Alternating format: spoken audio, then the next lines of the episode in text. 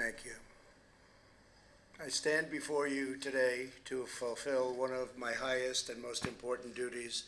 under the United States Constitution, the nomination of a Supreme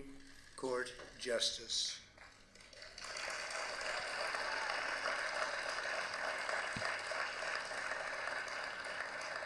This is my third such nomination after Justice Gorsuch and Justice Kavanaugh, and it is a very proud moment indeed. Over the past week, our nation has mourned the loss of a true American legend.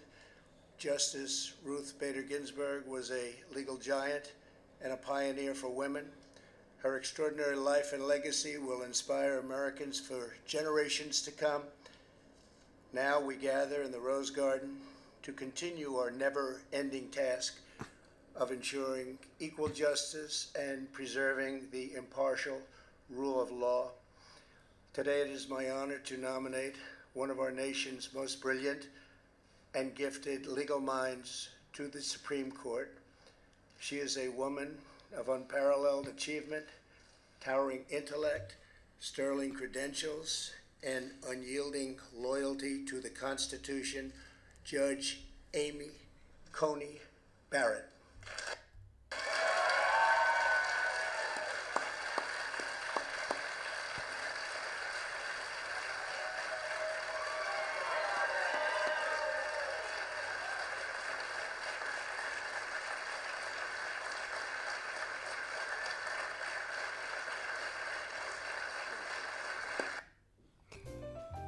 Muy buenas tardes, muy buenos días, muy buenas noches para todos. Solo no nos reportamos desde el jueves de la semana pasada y parece haber transcurrido una eternidad en términos de volumen y de cantidad de noticias que ha generado la carrera por la Casa Blanca para la reelección del presidente Trump o para que tengamos eventualmente un presidente histórico como sería el caso de Joe Biden, empezando porque sería el presidente más adulto o grande a mayor de edad en arribar por primera vez a la Casa Blanca Recordemos que de ganar Joe Biden sería presidente a los 78 años.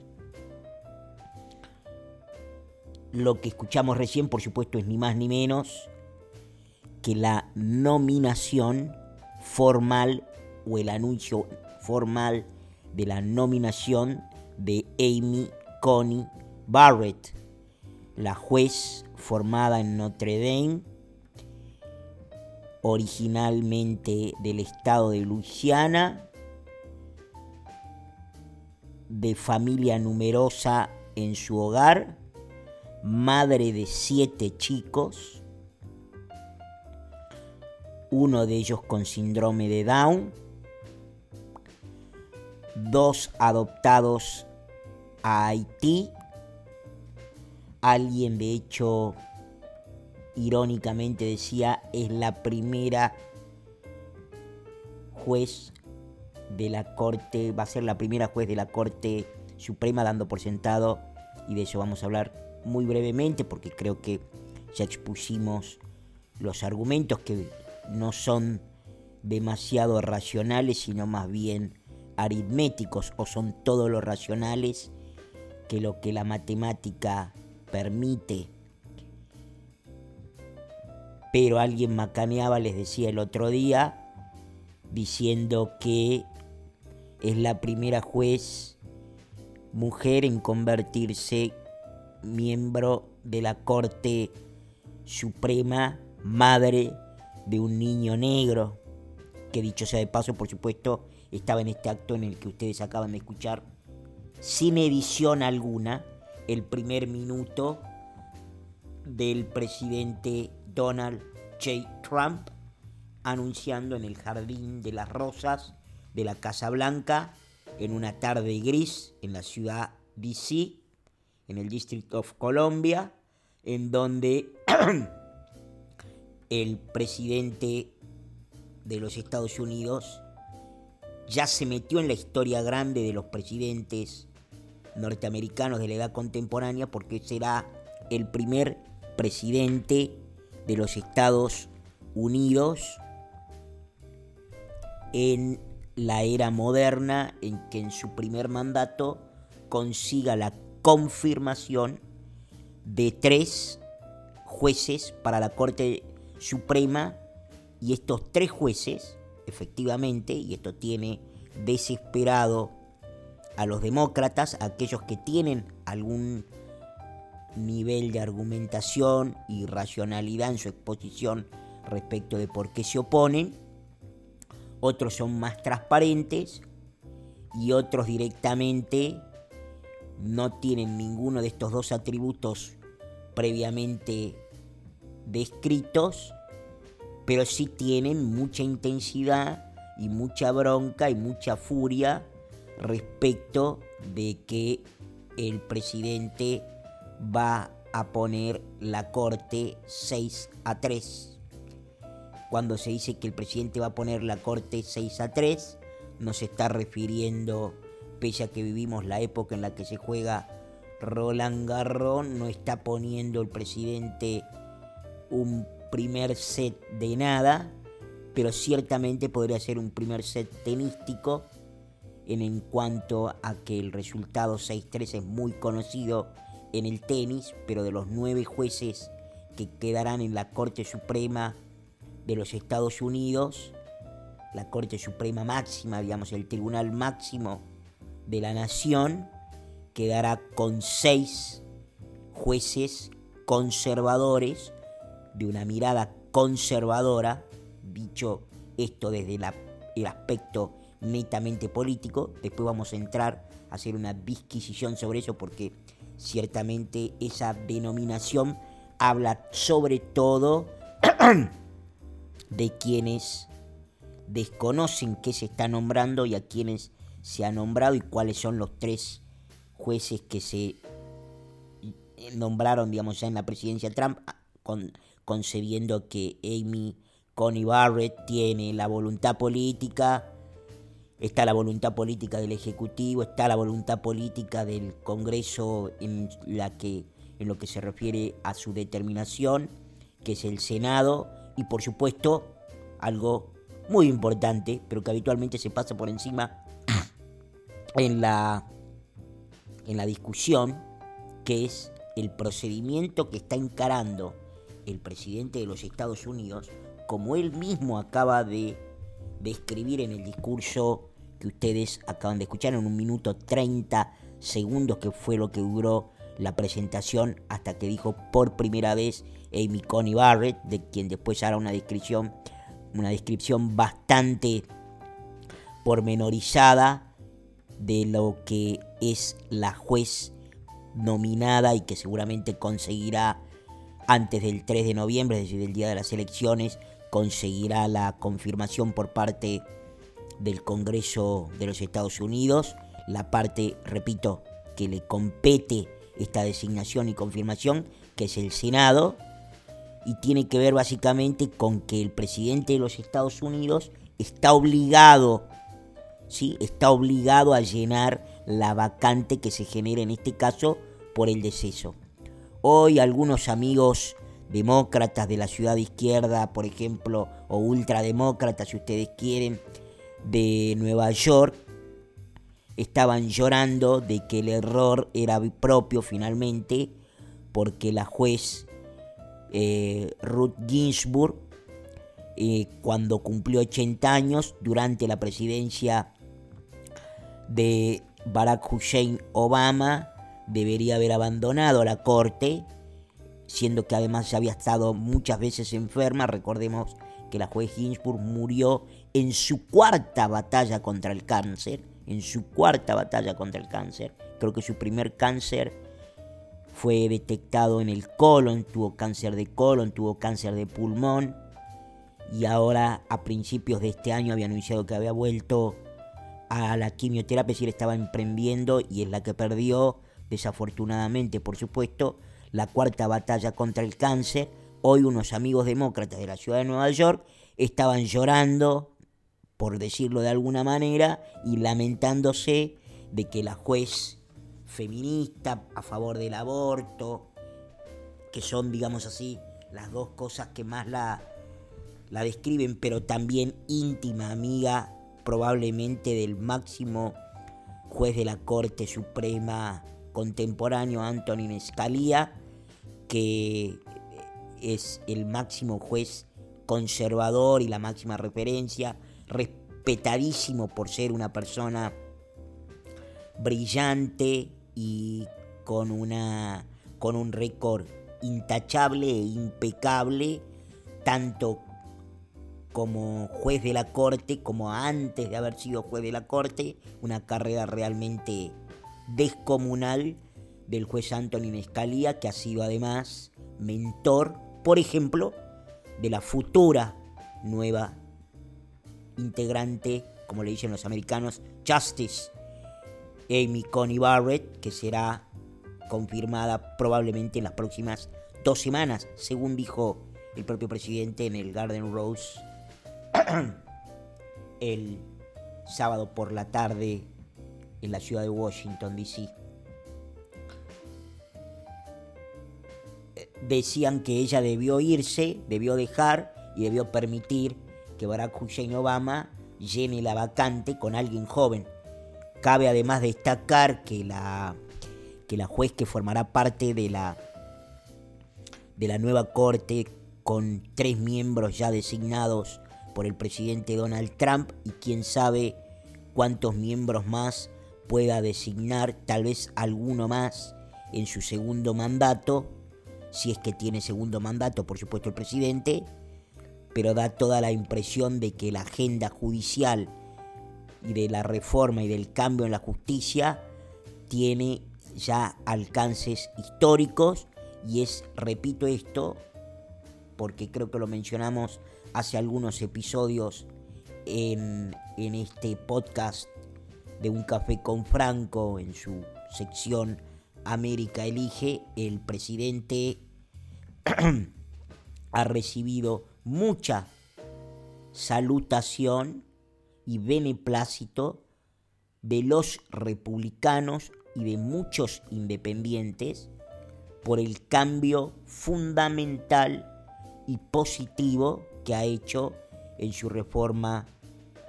de la impronta de la justicia. ¿Por qué? Eh, básicamente porque,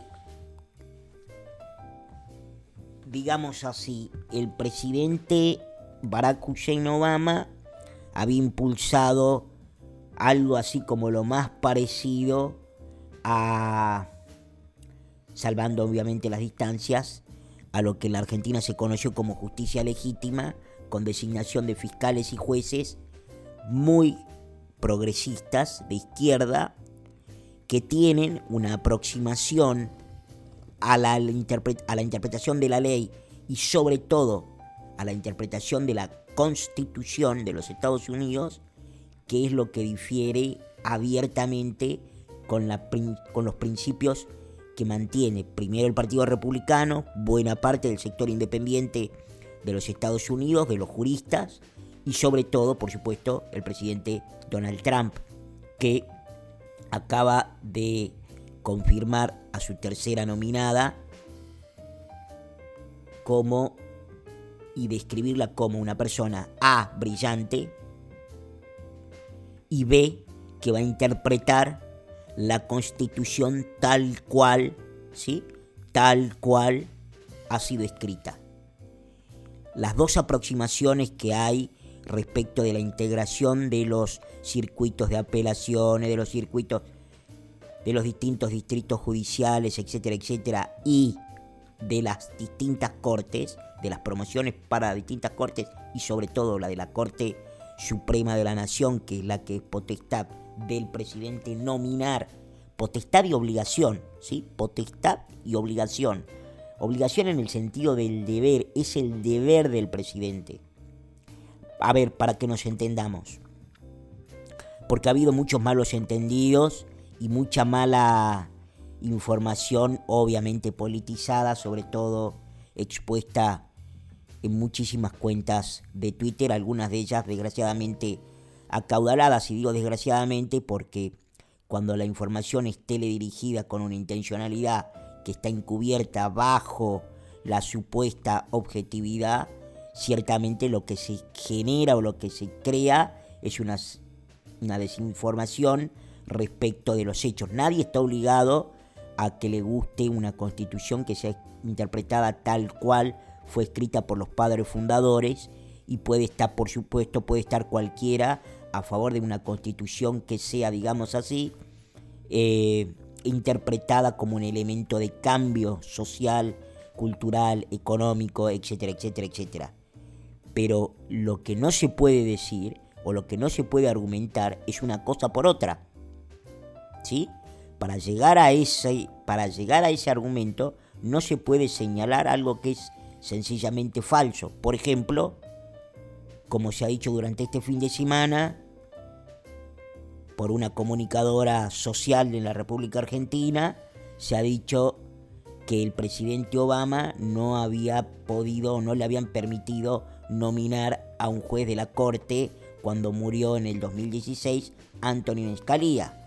Por supuesto que eso es falso, el juez de la Corte fue nominado y el Senado de mayoría que había sido que cambió, digamos así, de color político en el 2014, obviamente lo que le alertó antes de que Obama haga la nominación fue lo que cumplió cuando Obama envió la nominación, lo que sería en la Argentina el pliego, mandaron el pliego, mandaron el pliego a ver si mandaban un centro, un centrista, y resulta que mandaron un centrista y lo que le respondió el Congreso, el Senado de los Estados Unidos, que ya tenía un voto mayoritario del Partido Republicano, fue, no señor, le dijimos que el último año de su presidencia, cuando Barack Obama no va a ser más presidente, no importaba quién ganara, Obama no iba a ser más presidente. Si el Partido Republicano no dijo si gana Hillary Clinton tampoco se lo votamos. De hecho, se lo algún candidato finalmente tenían que votar, porque había que llenar una vacante, que era la vacante del juez de la corte fallecido, Anthony Scalia. Pero lo que el Senado le dijo, cuando va a haber un nuevo presidente, va a haber un nuevo presidente en los Estados Unidos, lo cual no es el caso garantizado para el 2021. El 2021, el presidente de los Estados Unidos tranquilamente, de hecho muy probablemente, va a ser el mismo que es ahora, que es Donald J. Trump. Con lo cual los contextos son muy distintos. Y cuando alguien desde el lugar del conocimiento fragúa esta verdad o esconde datos inobjetables de la verdad, realmente está conduciendo a una desinformación que cuesta mucho entender que no tenga una intencionalidad política. Cuesta mucho entender y tomar de buena fe que alguien mencione y ponga en el mismo contexto contextos que son claramente distintos. De hecho, el jefe de la bancada republicana, el líder Mitch Cocaine McConnell, dijo claramente el jueves antes de Anthony Schumer, el candidato por la mayoría demócrata que lo siguió en la palabra en el Senado, lo siguiente, dijo, nosotros le advertimos y le dijimos al presidente Obama que siendo este su último año al frente de la Casa Blanca y siendo él ya no un presidente con posibilidad de reelegir y con un Congreso opositor, que no había razón para que él mandara el pliego porque el pliego no iba a tener voto positivo. Y eso fue lo que sucedió. ¿Qué hizo Obama? Obama envió de todas formas, ni lerdo ni perezoso, envió de todas formas un candidato que él sabía, esto es lo importante, él sabía cuando Barack Hussein Obama envía la nominación del juez Merrick Garland, él sabía que el Senado se lo iba a rebotar, porque el Senado se lo había advertido. En ese momento, Mitch McConnell le dijo al entonces presidente demócrata Barack Hussein Obama, le dijo, presidente, el Senado lo controla el Partido Republicano. Esto es lo que ha decidido el pueblo de los Estados Unidos. Que un Senado opositor al presidente de la nación en su último año, en su último año, cuando ya no tiene reelección, en su último año de gobierno, le vote un juez de la corte y le, tome una nominación y se la confirme, no sucede desde 1888.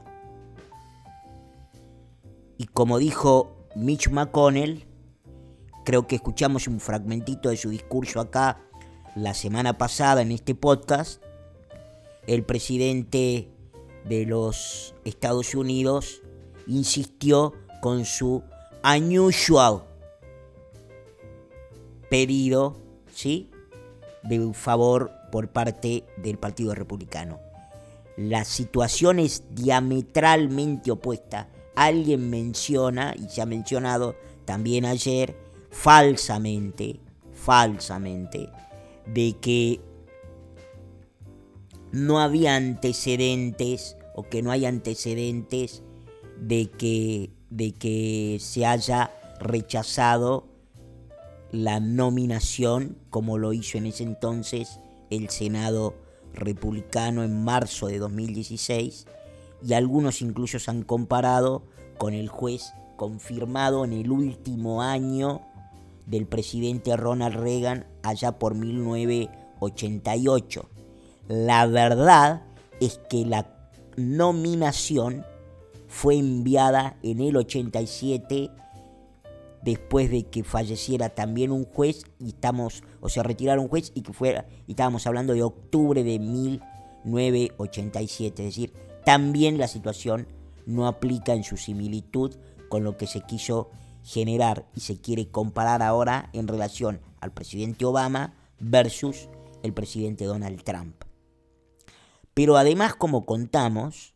la llegada del presidente Donald Trump a esta instancia parece casi a pedir de boca y una ironía del destino, porque es muy probable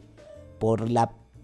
prosa y por las manifestaciones inflamatorias y volcánicas que ha venido haciendo el Partido Demócrata, a las cuales además ahora también se ha sumado el propio presidente Donald Trump, aparentemente con un mayor justificación en términos de que plantea un problema muy concreto, no generado por él, que son los votos vía, vía mail, vía correo, ¿sí? Vía correo en donde la corte obviamente puede llegar a tener, puede llegar a tener un lugar muy relevante. Las dos aproximaciones, para decirlo a grosso modo, y todo el mundo sabe que yo no soy jurista, pero esto es político y no jurídico meramente, es que el presidente tiene la impresión y es lo que dijo recién en el audio que escuchábamos en la Casa Blanca cuando anunció la nominación de la juez Barrett, que ciertamente también se le ha puesto difícil a las MeToo y a muchas mujeres, para las cuales es difícil descalificar una juez con una carrera brillante como la que ha mostrado que tiene la juez Barrett graduada con honores en Notre Dame y con una carrera a sus 48 años formidable dentro del poder judicial de los Estados Unidos, casada con un ex fiscal general, vivió en Chicago, es decir, una persona ciertamente que no tiene, digamos así, eh, una impronta de, digamos, incluso del medio oeste de los Estados Unidos, sino que es más bien ha hecho su vida, me animo a decir, casi casi más en ciudades demócratas que otra cosa y su formación es de universidades que no son precisamente universidades reaccionarias, sin embargo ella sostiene su fe católica, pero ha dicho cuando fue en el comité del Senado de judicial, cuando fue postulada ya por el presidente Trump para el cargo que actualmente ocupa, creo que en el séptimo distrito de cortes de la Corte de Apelaciones, la, la juez Amy Barrett dijo que su fe católica es total y absoluta, pero que de ninguna manera incompatibiliza o la pone en tensión con la aplicación de la Constitución y de la ley y de sus deberes como autoridad legal o como aplicadora de justicia, que es finalmente lo que es un juez. Alguien que aplica justicia de acuerdo a una interpretación determinada de la ley y de un delito o de la comisión o no de ese delito. La juez levantó, y hoy nos vamos a despedir con ese audio también, una bronca muy grande porque se despidió diciendo, porque arrancó diciendo, y es con lo que nos vamos a despedir hoy, que ella naturalmente ama a los Estados Unidos, es decir, se declara patriota, se declara a favor de los Estados Unidos y orgullosa de los Estados Unidos y que ama la Constitución. El presidente dijo una y otra vez que en la selección, en el pick it up, ¿sí? De Amy Coney Barrett, lo que está buscando, y lo dijo con sus dos nominaciones previas, es la aplicación imparcial de la ley. ¿No? Él dice, the rule of law, quiere un imperio de la ley y una aplicación imparcial de la ley. ¿Cuál es la aproximación? ¿Cuál es la lógica que funciona en la mente del presidente a la hora de seleccionar y enlistar jueces? No quiere jueces que le hagan decir a la constitución cosa que la constitución no dice. Quiere jueces que dice, ¿qué dice acá la constitución? Tanto. Bueno, es tanto. Naturalmente, y no se me escapa y no voy a entrar en ese debate yo, de que hay una enorme cantidad de bibliotecas que sostienen que la ley obviamente conoce, aplica sola. Está el famoso debate Kelsen versus Carl Schmidt, en donde obviamente está la impronta de que la ley no se aplica sola, que la ley existe en tanto y en cuanto hay seres humanos que la interpretan permanentemente, etcétera, etcétera. Pero digamos así, aceptando la, debate y la, la existencia de ese debate y que no voy a ser yo precisamente quien lo vaya a resolver, no parece que vaya a haber alguien que lo vaya a zanjar, lo que sí hay es un acuerdo en lo siguiente, que es, ¿para qué creemos que sirve la Constitución? ¿Para qué creemos que existe la Constitución? A eso se refiere con una juez conservadora. Me da la impresión, y jueces conservadores, me da la impresión de que hay muchas personas que piensan que los jueces conservadores son algo así como jueces que tienen relaciones sexuales con la luz apagada, que están que son aburridos, que no tienen, digamos así, este alegrías y no tienen dobleces. No, no, no. Jueces conservadores en este sentido se refiere a una filosofía, a una aproximación de la filosofía del derecho, que es ni más ni menos que gente diciendo tratamos de interpretar lo más precisa y exacta y fríamente la letra de la Constitución. Porque obviamente lo que prima es una idea de que la Constitución fue creada para contener al gobierno y no para que el gobierno sea cada vez más proactivo e invasivo, sobre todo de las libertades individuales. Por eso, por eso, el Partido Demócrata, que es el partido progresista de los Estados Unidos, naturalmente está buscando permanentemente jueces que tengan una óptica intrusiva de la ley en la ciudadanía, mientras que la lógica que tiene el Partido Republicano, o si ustedes quieren, particularmente el presidente Trump con la selección y elección de jueces, es una lógica restrictiva, es decir, que la ley al primero que controle es al gobierno y que el control sea para que el gobierno trate de mantenerse lo más ausente posible en la vida de las personas. Restrain, le dicen ellos. Muy brevemente, además, quiero aprovechar para comentar, hoy que tenemos mucho y mañana adelantaremos algunas estrategias posibles que veremos en el debate a la noche, pero muy brevemente, obviamente quiero referirme a la supuesta bomba que envió, que publicó ayer el diario The New York Times, según la cual aparentemente en algunos, por ejemplo, le cuento para que no nos escuchan afuera del país, en algunos medios de la República Argentina fue puesto lisa y llanamente y sin ningún tapujo como un bombazo electoral. Y el bombazo electoral es que después de cuatro años, en un pleito que no termina de resolverse entre los Estados Unidos y Donald Trump, y en este sentido quiero aclarar que son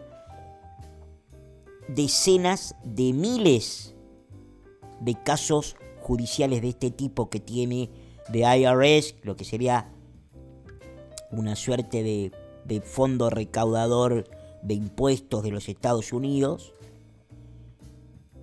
con millones, millones de ciudadanos de los Estados Unidos. Es extraña la bomba que tira el Partido Demócrata a través del New York Times, primero porque se la vende como parte del logro de la investigación periodística, cuando es claramente una actividad política del Partido Demócrata. Es una operación política guiada, conducida y promo y digamos y llevada a la práctica por el Partido Demócrata. El house organ es el New York Times. Y por supuesto la cadena CNN, que digamos se retroalimenta. En segundo lugar, lo que llama enormemente la atención, y, le hablo en este sentido, si si ustedes quieren un poquito más a los ciudadanos de la República Argentina que al resto, no porque al resto no le pueda interesar, sino porque va a ser por ahí algo que tiene mucho que ver con la argentinidad. Es que la nota, a ver si nos entendemos, la nota publicada ayer por el New York Times que pretende desestabilizar y desbalancear con cosas fuera de la política y de la campaña la elección en favor del candidato demócrata Joe Biden, no detalla un solo delito. A ver si nos entendemos. Se ha publicado una nota en donde no hay una sola acusación de comisión de delitos. Más bien por el contrario, lo que se muestra es que el presidente ha pagado sus impuestos. Que ha pagado religiosamente sus impuestos y que en todo caso deja entrever en muchas oportunidades un largo y aburrido artículo del New York Times con una presentación estrafalaria de que se, digamos, de que el presidente sería algo así como demasiado hábil, ¿sí? Demasiado hábil, si ustedes quieren en un sentido anglosajón, para deducir sus gastos de lo que uno podría llamar acá en la República Argentina ganancias, ¿sí? Del income taxes. Es decir, por ejemplo, le achacan gastos de peluquería cuando estaba en su show The Apprentice, que estuvo durante 13 o 14 años, no recuerdo bien ahora. Entonces dicen, claro, él utilizaba, usaba sus gastos personales para deducirlo del income taxes. La pregunta que todos ustedes podrían hacerse es, ¿no es eso lo que hace cualquier ciudadano mínimamente inteligente con muchísimos ingresos que tiene que enfrentar el pago de muchísimos pagos de impuestos por, los, por las ganancias que tiene? No deduce, es decir, resta sus gastos de las ganancias para efectivamente reducir el mínimo no imponible de pago de ganancias? Digamos así, en buena medida el New York Times lo acusa al presidente de los Estados Unidos no de haber cometido ningún delito, que parece no haber cometido, o por lo menos no hay delito descrito ni denunciado en el artículo del New York Times, sino que más bien lo que se dice es has encontrado demasiados artilugios legales para pagar la menor cantidad de impuestos posibles. Uno. Número dos. El presidente de los Estados Unidos no es tan rico como dice que él que es. Fíjense el absurdo del, del famoso o del supuesto bombazo electoral. Uno, que el presidente tiene un buen equipo de contadores y abogados que le deducen muy eficientemente ganancias adentro de la ley. Y dos, que capaz que el presidente en alguna de sus compañías o en muchas de sus compañías ha registrado,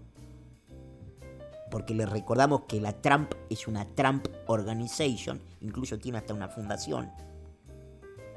tiene, es una empresa de muchas empresas, ¿sí? es un holding empresario. Entonces lo que el New York, el New York Times dice en una investigación, otra vez sin fuentes, sin fuentes citables, lo cual se ha hecho una costumbre en el periodismo anti-Trump, en el periodismo demócrata y de izquierda, progressive demócrata en los Estados Unidos, lo cual es muy lamentable porque eso ha resultado desafortunadamente en un descenso de su nivel que además ha tenido una traducción en su descenso de ventas, por supuesto. Eso a veces se lo envilga al avance tecnológico y a que la gente lee cada vez menos los diarios, bueno, y que ve menos cable, bueno, también, es cierto. Sin embargo, la calidad de los informes y la objetividad de los mismos se ha visto directamente impactada con el incremento de la militancia, en este caso, en contra del presidente Donald Trump pero digamos así, lo que se ha intentado incluso comparar hoy es que el senador, el ex senador y ex vicepresidente Joe Biden ha pagado mucho más impuestos en el mismo periodo que los que pagó Donald Trump. Bueno, por supuesto que en ese, en ese escalafón que armó hoy la CNN y que algún periodista anti-Trump incluso hoy levantó también en alguna cuenta de Twitter, en su cuenta de Twitter, describe una realidad en la cual falta un dato fundamental. El presidente de 2016 no recibe salario, porque el presidente de los Estados Unidos dona su salario, es decir, no tiene ganancia por su trabajo al frente de la Casa Blanca. Es decir, la nota del New York Times, que naturalmente no ha tenido demasiado recorrido adentro de los Estados Unidos, por lo que yo pude chequear, suele suceder ya que el New York Times es un diario de muchísimo más impacto fuera de la frontera de los Estados Unidos, con excepción de algunas ciudades, por supuesto, muy, muy radicalizadas, o de algunos sectores, inclusive me animo a decir, ya dentro de esas ciudades, porque ni siquiera son las ciudades o los estados completos, como uno podría pensar otrora California, Nueva York, o Massachusetts, o Vermont, sino que son algunas ciudades dentro de esos estados y algunos sectores sociales dentro de esas ciudades que realmente son los que han tenido o se escandalizan y mucho afuera del país, por supuesto, mucho fuera del país. Pero lo que se escandalizan es porque el diario acusa sin poder acusar, porque no tiene pruebas, porque no tiene evidencia, de que supuestamente, a ver, obviamente que el diario lo que intenta señalar es algo muy concreto, que es el presidente está ocultando información o se supone que oculta información en algún punto para tratar de, evitar pagar impuestos. Pero la verdad es que la nota después describe perfectamente una actividad absolutamente legal, que es el presidente descontando de sus ingresos sus gastos y sus costos. ¿En orden a qué? En orden a deducir ganancias. Lo que hace todo el mundo. Y es lo que incluso puso en un tuit hoy el presidente. Y después el diario The New York Times, en su investigación, insisto, de un nivel de mediocridad pocas veces visto, también descuenta que dice, y el presidente tiene un juicio. Bueno, su, digamos, su net worth, ¿sí? su fortuna, el valor neto de, de los bienes, de los activos que tiene el presidente, de sus empresas, etcétera, etcétera, asciende a 10 mil millones de dólares, de acuerdo a los, al récord presentado la última vez. Bueno, naturalmente que un juicio por, en el cual podría tener que pagar 100 millones de dólares, si lo pierde, si lo pierde, y está por verse si lo pierde, hasta ahora no se le ha podido probar nada en ese sentido, que sería que le, que le habrían devuelto 70, creo que son 76 millones de dólares que no le correspondían. ¿Sí?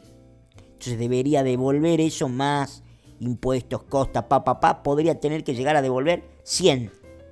él. En vez, de poder quedarse con esos 76 que le devolvieron, una práctica muy común en los Estados Unidos de América, que el gobierno te devuelva por impuestos pagados adelantados y que uno después descuenta, que es lo que el New York Times ahora pretende criminalizar en el caso del presidente de los Estados Unidos, dice, bueno, listo, el, el, el presidente, eso todavía está en juicio. Y después dice, tiene otras deudas. Muchachos, es lo normal en las compañías. Muchachos, es lo normal en los países. Por último, quisiera señalar que otra periodista, también bastante mediocre en sus afirmaciones y en su proceso de al menos de razonamiento expuesto hoy, dijo a la mañana que el presidente rompió una tradición. El presidente no es que rompe una tradición, el presidente está, y eso lo aclaró ayer en conferencia de prensa en la Casa Blanca de nuevo, bajo una auditoría que no ha terminado. Y lo que le dicen, Trump no es que dice, che, yo quiero ocultar mi información. Los abogados le dicen, no, no, hasta que esto no se resuelva, no hay, no hay obligación de publicar. ¿Por qué habría de obrar en su contra el presidente? Se lo compara con una vieja tradición de otros presidentes. Pues bien, Trump no es parecido a ningún otro presidente, entre otras cosas, porque llega a la presidencia desde la actividad privada, totalmente inusual en la historia de los presidentes de, Estados Unidos, que son generalmente políticos muy profesionales de muchos años en el Congreso, en gobernaciones, que acceden a la Casa Blanca. El presidente Trump no se dedicaba a la política, no es un político clásico, no era un político antes de 2016 o 2015, cuando inicia su campaña, y viene de la actividad privada. Destaco esto porque la fragmentación de datos relevantes no puede ser a esta altura del partido tomada como ingenua o como algo que, bueno, pasa porque hay precariedad en la formación de los periodistas. Es voluntaria y es intencional. Y el énfasis que le pongo tiene que ver con la necesidad, insisto, este punto, de intentar objetivar un poco lo que estamos discutiendo y lo que se está conversando, sobre todo si no queremos que nuestras expectativas terminen difiriendo enormemente de los resultados, sobre todo de los resultados que no que no dependen de nuestros actos. Señores, señoras, este ha sido el episodio 19 de Un Café con Franco, el podcast. Edición América Elige. Mañana habrá podcast. Antes del debate presidencial que tendrá lugar en la ciudad de Cleveland, estado de Ohio, el estado que usualmente predice quién es el presidente de los Estados Unidos. Y hablaremos un poco de las estrategias de ambos candidatos, qué cabe esperar y qué puede suceder a posteriori del debate. Antes de irnos, con ustedes, la futura juez de la Corte Suprema de los Estados Unidos, Amy Coney Barrett. Much, Mr. President. I am deeply honored by the confidence that you have placed in me. And I am so grateful to you and the First Lady, to the Vice President and the Second Lady, and to so many others here for your kindness on this rather overwhelming occasion. I fully understand that this is a momentous decision for a president. And if the Senate does me the honor of confirming me, I pledge to discharge the responsibilities of this job to the very best of my ability. I love the United States, and I love the United States Constitution.